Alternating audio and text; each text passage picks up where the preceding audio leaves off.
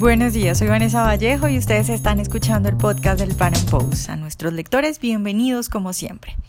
Jair Bolsonaro hizo durante toda su campaña propuestas bastante polémicas, para muchos eran propuestas arriesgadas y bueno, siempre estuvo y creo que todavía está la duda sobre si va a cumplir con lo que dijo. Pues afortunadamente y como yo lo esperaba, en los cinco días de gobierno que lleva el nuevo presidente de Brasil, podemos decir está cumpliendo. Hoy vamos a hablar de lo que ya se sabe sobre sus propuestas más importantes. Esto suena increíble, pero para decirlo específicamente vamos a conversar sobre lo que ya ha ejecutado en estos escasos cinco días de gobierno. Vamos a hablar, por ejemplo, de que ya despidió a 300 empleados estatales, de que ya por decreto avanzó en conseguir la libertad para el porte de armas y para que los individuos puedan defenderse. También vamos a contarles en qué van eh, sus propuestas más importantes, como por ejemplo la económica, sus ideas de bajar impuestos, las privatizaciones y bueno, desde luego vamos a conversar sobre la increíble aceptación de Bolsonaro, porque en este momento según una reciente encuesta, el 75% de los brasileños aprueban su gestión. Y es que al parecer el nuevo presidente de Brasil está conquistando incluso a votantes del partido de Lula, a votantes del Partido de los Trabajadores. Nuestro invitado de hoy es Levi Borba, él es empresario, editor de una página muy exitosa en Facebook, la página USP Libre, y también es colaborador del portal de noticias europeo La Voz de Europa. Levi, buenos días y gracias por estar hoy con nosotros. Buenos días, buenos días a todos que nos escuchan también. Mm. Bueno, Levi, pues eh, quiero empezar preguntándote por tal vez una de las, de las propuestas más interesantes de Jair Bolsonaro, quien ya tomó posesión ahorita nomás el primero de enero, y se trata de su idea de recortar el gasto, de disminuir burocracia, de despedir empleados estatales, que es una propuesta pues bastante interesante, pero además es interesante porque pues muchos presidentes que han intentado hacer eso se han demorado muchísimo en hacerlo y él empieza de una haciéndolo. ¿Cómo va eso? Sí, yo, yo estamos todos muy sorpresos, incluso con la, velocidad que, ya se tomó esos cambios, porque luego, en el primer día, ah, ya fueron eh, echados por, solamente por un ministerio, el Ministerio de la Casa Civil, que es como el secretario general de gobierno, ya fueron echados 300, 320 eh, personas en un solo día. Personas que son lo que llamamos de cargos de confianza, que son los que son indicados directamente por el presidente y por los ministros. Y a eso se, siguió una olla de, de, misiones que hoy ya, ya ultrapasa los seis mil, las 6.000 personas. O sea, en solamente cuatro días, más de 6.000 uh, empleados públicos que fueron todos esos cargos de confianza, gente que fue durante los 12 años de gobierno uh, del Partido de los Trabajadores, gente que fue eh, puesta en sus cargos directamente por los políticos fueron echadas ya en cuatro días. Porque cuando Bolsonaro empezó su gobierno, ya empezó con siete ministerios a menos que fueran extintos. O sea, hasta 31 de diciembre Brasil tenía 29 ministerios y ya empezó el día 1 solamente con 22. Bueno, pues sorprendente y habla mucho de lo que de lo que de verdad puede hacer, ¿no? Porque muchos decían, bueno, una cosa es lo que dice y otra cosa es lo que va a hacer. Creo que con esto nos muestra que definitivamente eh, tiene las ganas de hacer lo que dijo, ¿no? Exacto, exacto. Y, lo más interesante de todo es que eh, todos esperábamos que eso fuera a tomar un poco más de tiempo, porque claro que la media y todo más iban a, hacer una cierta resistencia. Pero en ese, cuando el gobierno de Bolsonaro empezó, y como sus ministros tienen la misma línea no políticamente correcta de él, algunos ministros ya hicieron una serie de, charlas y pronunciaciones que llamaron mucho la atención de la media. Y así que la media está más, claro, la media de izquierda está más comprometida con lo que hablan los ministros, lo que, con los cortes de gastos, lo que hace una estrategia muy inteligente, que, él está básicamente llamando la atención de la media para cosas que son irrelevantes, como algunas palabras que dicen algunos ministros, mientras eso puede cortar todos los gastos que quiera cortar. Claro, Levi, otra de las propuestas también polémicas tenía que ver con las armas, con que sea más fácil conseguir armas, con los que los ciudadanos puedan tener armas y con que además haya todo, digamos, una coraza jurídica, creo que fue la frase que utilizó él para quien defiende su vida y su propiedad o la vida y propiedad de otros respecto a eso, en qué va o, qué va a pasar. Sí, ah, o sea, en el primer día Bolsonaro ya dice que por decreto, si quiere, sin ninguna aprobación del Congreso, ya puede liberar el, porte de armas para civiles. Eh, o sea, no, no, caminar en la calle con armas, pero para defender sus propiedades en, en, su ámbito privado. Y eso es algo que se espera que pase ya en los próximos meses. Ya, la única cosa es que, claro, que una vez que libera el porte de armas, tiene algunas otras complicaciones que son los exámenes, los entrenamientos que tiene que tener un civil para tener un arma. Y junto a eso, eh, y eso es algo que yo creo que mucha gente en Colombia sabe que pasa también, cuando llega un presidente que es comprometido a combater el crimen, combater el narcotráfico y todo más, claro que en un primer momento va a tener una reacción de los narcotraficantes, de, los, de las gangues criminales. Y eso ya empezó a pasar en, en el norte de Brasil, más específicamente en, el estado de Ceará. Y están pasando en estos últimos días una serie de ataques, algunos de ellos terroristas, contra albos civiles. Todo eso porque para presionar contra esas leyes que pueden complicar la vida de los criminales, de los narcotraficantes.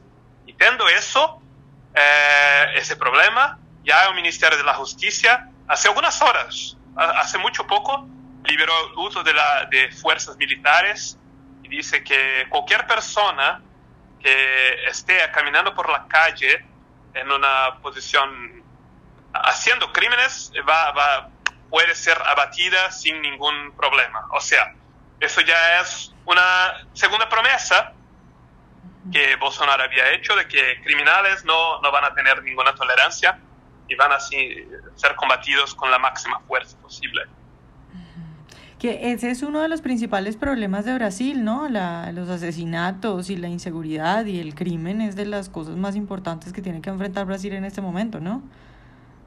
Sí, sí, sin duda. Y para eso Bolsonaro tiene todo el apoyo, no solo de la población civil, pero también de los militares, de la, de la policía militar. Y hoy Brasil es un, el segundo país, país más peligroso de América del Sur, solo detrás de Venezuela Hoy Colombia ya tiene menos violencia que Brasil, por ejemplo, y el norte de Brasil tiene cuatro de las diez ciudades más peligrosas del mundo. Entonces, la, violencia es algo endémico. Ah, y eso trae también un pequeño problema para Bolsonaro, porque una de, de, las promesas de él fue resolver el problema de la seguridad social. Porque como en muchos países del mundo, el sistema de seguridad social de jubilación Brasil tiene déficits, déficits gigantes, o sea, gasta mucho más dinero de lo que arrecada por impuestos. Y una gran parte de ese déficit es debido a las jubilaciones de los militares, de los policías y todo más. Entonces, una de las discusiones que, que, que estamos teniendo ahora en Brasil es que quizás esa reforma del sistema de seguridad social no va a ser tan rápida cuanto la gente pensaba, justamente porque en ese momento de combate a la violencia, se espera que sea la prioridad, al menos en ese primer año, porque es una situación lastimable, una situación terrible la violencia en Brasil. Eh, Bolsonaro no quiere tener indisposiciones con los militares y con principalmente con los policías.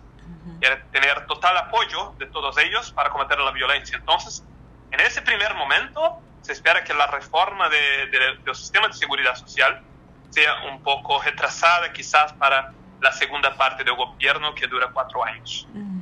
Levi, ¿qué tal es la percepción de la gente de los brasileños o qué tal dirías tú? O no sé si hay encuestas al respecto, supongo que sí, sobre, sobre esto del porte libre de armas, porque yo no sé si tú viste ese video de una mujer en Brasil que llega un asaltante, la mujer saca un arma, le dispara y bueno, frustra el robo y además tiene al hombre completamente dominado en el piso, con la pierna encima y todo, y hasta donde es esta mujer luego se volvió diputada de Brasil. Entonces me pregunto si es es, esto fue un punto que ayudó a Bolsonaro en tanto que los brasileños en, en su mayoría o digamos en una buena proporción están de acuerdo con estas medidas o si más bien es una medida bastante polémica y que causó rechazo dentro de los brasileños. La verdad es que el porte de armas no, no causa rechazo a ninguno. Incluso la prohibición del porte de armas en Brasil fue hecha después de un plebiscito que hizo el Partido de los Trabajadores donde se preguntaba si la gente es en favor de la prohibición o no. La, la mayoría de la gente ya en ese plebiscito fue contra la prohibición, votaron no para la prohibición y aún así el Partido de los Trabajadores prohibió las armas. O sea, el plebiscito fue simplemente ignorado y hoy, eh, y eso en un tiempo donde la violencia, la delincuencia era mucho más pequeña que hoy. Hoy eh, las, las encuestas muestran entre 70 y 80% de los brasileños están en favor las armas. Y eso, los 20% que no lo son, son generalmente la gente que vive en las ciudades del extremo sur del país, que son mucho más seguras que el resto de, la nación. Claro. Levi, eh, hablemos también un poco de, de, la parte económica, que también es una pues de las propuestas eh, fundamentales y de las apuestas fundamentales de Bolsonaro con el señor Pablo Guedes. Respecto a eso, ¿en qué se ha avanzado o, qué podemos hablar ya respecto a la parte económica? Sí, uh, en la parte económica y eso, lo, el gran plan son los planes de privatizaciones, porque eh, en Brasil aún hay muchas estatales, algunas son horribles y mismo la gente pide la privatización de ellas, como los sistemas de correos, las empresas postales, eh, las empresas de telecomunicaciones y todo más. Entonces, en eso el gobierno ya empezó. La única cosa es que esto es una cosa que depende de la aprobación del Congreso, donde Bolsonaro no debe tener problemas porque tiene gran mayoría en el Congreso, pero también del Senado, donde no tiene mayoría. Así que quizás tome un poco más de tiempo. Pero de inicio, una de las primeras medidas de Bolsonaro debe ser la reducción del impuesto de renta. Eh, hoy el máximo impuesto es 27.5% y esperan reducir para 25%. No es una reducción muy grande, pero ya, ya hay algo que, que mejora la situación de una carga tributaria tan grande como tiene Brasil. Y en los últimos dos días consecutivos, la, la Bolsa de Valores de São Paulo estuvo en nivel, niveles récords, porque las privatizaciones de correo y todo más esperan también reducir el déficit del, país, los gastos que tienen para cubrir los prejuicios de déficits. Levi, eh, explícame un poco esto del Congreso y el Senado. O sea, ¿tienen un sistema bicameral? El, ¿Lo que tú llamas Congreso es la Cámara Baja? Sí, es la Cámara Baja. Es la Cámara Baja. Ya, eh, ¿Y, en cuál es en el que ya tiene mayoría? Congreso americano, por ejemplo. ¿Y en cuál de las dos es donde tiene mayoría Bolsonaro ya? Bolsonaro ya tiene con sus coligaciones y, su base de partidos aliados, ya tiene mayoría en el Congreso. O sea, en el Congreso no debe tener problema ninguno para aprobar la, la, mayoría de, sus cosas. Pero en el Senado, porque el Senado, y mientras todo en Brasil, la presidencia y el Congreso son cuatro años de, de término, en el Senado son ocho. Entonces hay mucha gente en el Senado que son senadores de la época del Partido de los Trabajadores, de, la época que los brasileños aún acreditaban en socialismo, aún acreditaban en izquierdismo.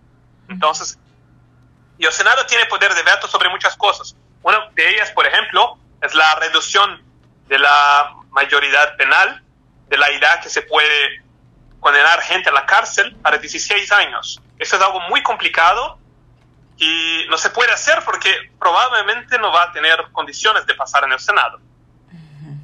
Ok.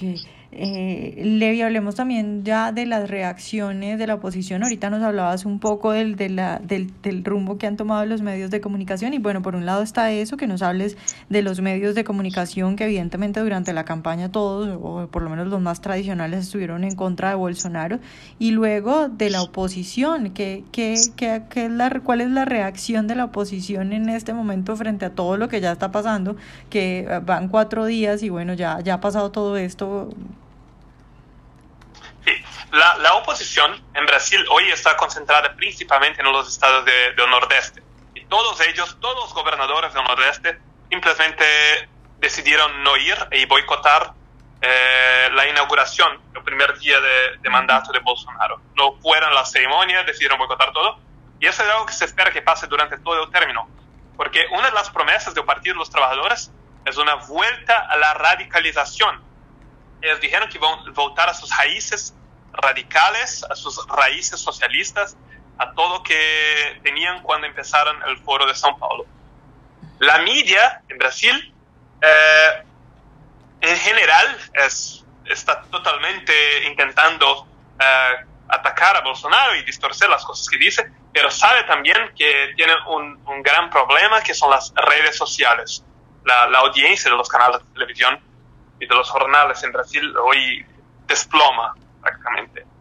Y empezaron, dejaron de atacar solamente a Bolsonaro y empezaron a atacar los ministros y principalmente los ideólogos que vienen por detrás de Bolsonaro. O sea, eh, uno de los grandes ideólogos del de, de, gobierno Bolsonaro es Olavo de Carvalho y la media empezó a decir, mira, ese hombre, ese loco que vive en Estados Unidos, que no conoce nada de Brasil y, empieza a decidir cosas del gobierno brasileño de una manera a, a retirar, a sacar la credibilidad.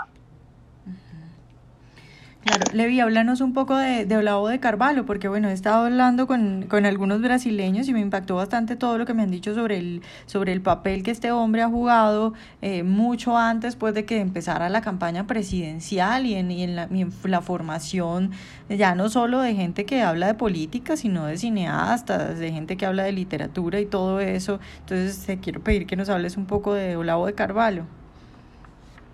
Sí, Olavo de Carvalho... Eh ya, ya tiene como 12 o 13 años que tiene una, una cierta fama entre lo, la derecha en Brasil. Es un escritor de libros, hace mucho ya vive en Estados Unidos, hace mucho ya dejó Brasil, pero es un gran conocedor, principalmente de la educación y del sistema cultural brasileño y, y de, del resto de América Latina, yo diría también, de Latinoamérica. La gran cosa de, de, de Olavo de Carvalho es que antes de empezar a escribir libros y, y artículos sobre economía y sobre política con un, una visión de derecha, él era un comunista, un, un izquierdista y un discípulo de un filósofo que se llama Fritjof Schwann y de otro francés que se llama René Guénon. Y esos dos tienen un, un, pasado bastante complicado, porque sí, él era un militante comunista y todo más, pero hoy empezó, eh, hace 15 años ya cambió su visión y empezó a escribir li libros que son brillantes y una característica muy especial de Olavo de Carvalho es que se lee los libros que él escribió en los años 90 él ya describía todas las tácticas que serían usadas 5 o 10 años después por, lo partido, por el Partido de los Trabajadores. O sea, él decía, el Partido de los Trabajadores va a traer a ese país la ideología de género, va eh, a empezar a destruir la visión emprendedora de los brasileños, va a sacar las armas de la población y, todas esas cosas que realmente pasaron en Brasil, que mucha gente en Brasil no tenía la menor idea que podía pasar. Y hoy es un gran amigo de, de la familia Bolsonaro, principalmente los hijos de, del Bolsonaro, que son todos políticos también, Eduardo Bolsonaro, Carlos Bolsonaro. Es un, un gran de, de lo, del libre mercado, un gran defensor del libre mercado, un gran defensor del, del derecho a la autodefensa, a las armas, y un gran admirador también de, de Donald Trump. Y hoy eh, hace dos días él hizo una entrevista a una radio en Brasil que fueron, fue escuchada por 4 millones de personas, o sea, fue la, la audiencia más grande de la, de la, historia de la radio en Brasil eh, que tuvo. Entonces, salió de ese nicho, de, de, ese pequeño círculo de gente que habla de política y, y se tornó prácticamente un popstar. Yo digo que hoy en Brasil, Ron, eh, Olavo de Carvalho tiene un papel muy similar a, al que tenía, al que tiene en Rusia, por ejemplo, Alexander Dugin junto con Putin, que hace las políticas de gobierno, o que tenía eh, eh, Milton Friedman en, en, la época de Chile de Pinochet. Aunque Friedman no trabajaba con Pinochet, pero decidía muchas cosas y inspiraba muchas cosas en el gobierno de Pinochet. Olavo de Carvalho hace lo mismo hoy en Brasil con Bolsonaro y yo tengo, y creo que la mayoría de los brasileños, tienen una visión muy positiva de eso, porque es un hombre brillante. Los libros de ellos son fantásticos.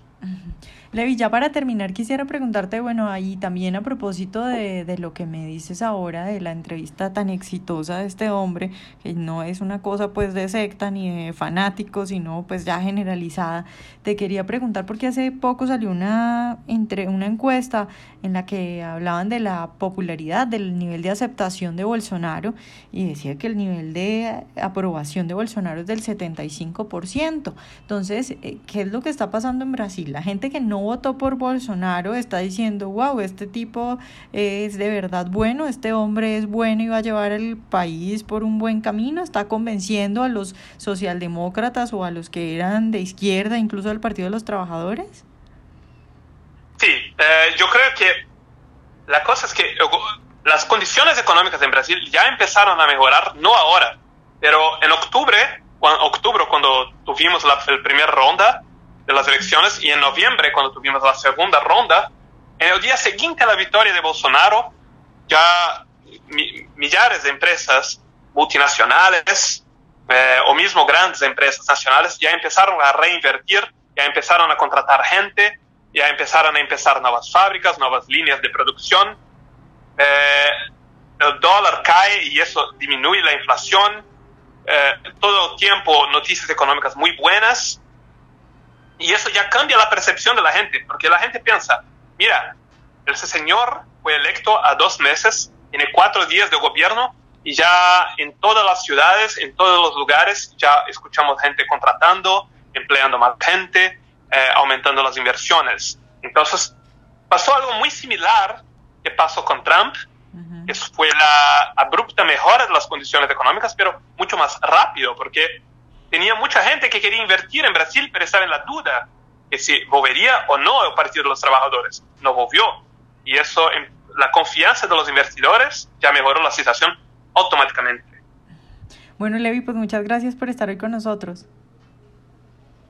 Muchas gracias. Ojalá hayan disfrutado nuestra entrevista de hoy. Recuerden seguirnos en nuestro canal de YouTube y en nuestras redes sociales y nos vemos en un próximo Panam Podcast.